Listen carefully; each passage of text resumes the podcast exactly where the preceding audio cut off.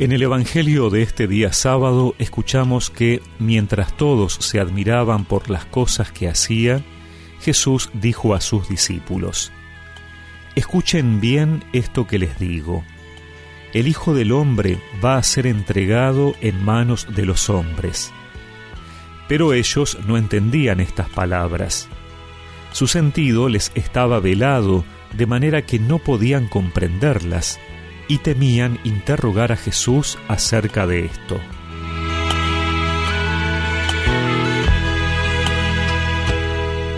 Las palabras de Jesús cuestionaban hondamente a los discípulos.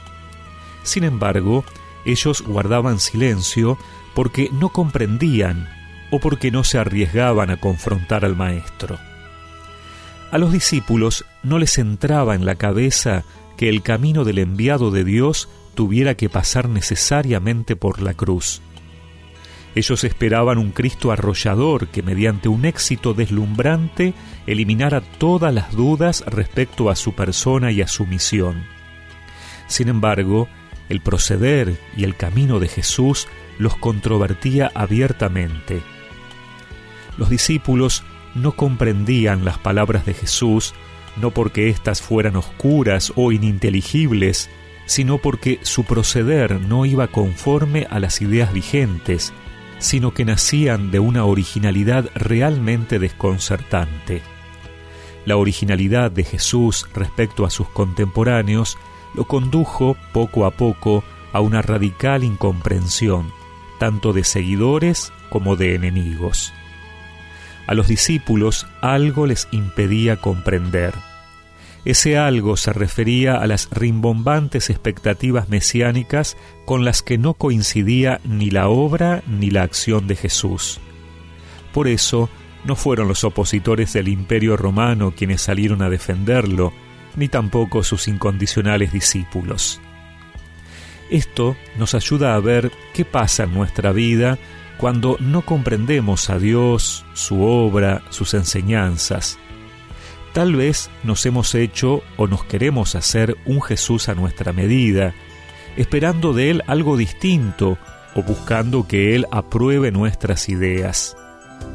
Para comprender al Señor, debemos despojarnos de la pretensión de imponer a Dios nuestros proyectos y con humildad dejarnos iluminar por Él. Abre mi mente, abre mi corazón para que encuentres en mi cuerpo, Señor. Te necesito, necesito de ti. Tú me haces falta para seguir. Estoy perdido, ilumina mi camino, Señor, para llegar ¿Dónde te encuentras tú? Abre mi mente, abre mi corazón para que encuentres en mi cuerpo, Señor. Y recemos juntos esta oración. Señor, abre mi mente y mi corazón para conocerte y aceptar tu voluntad en mi vida.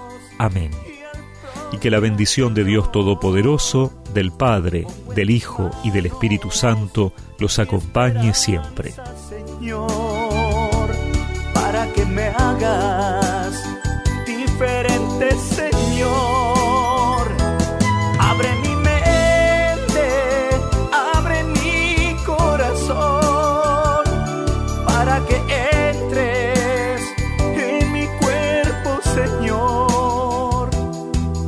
La vida y la resurrección.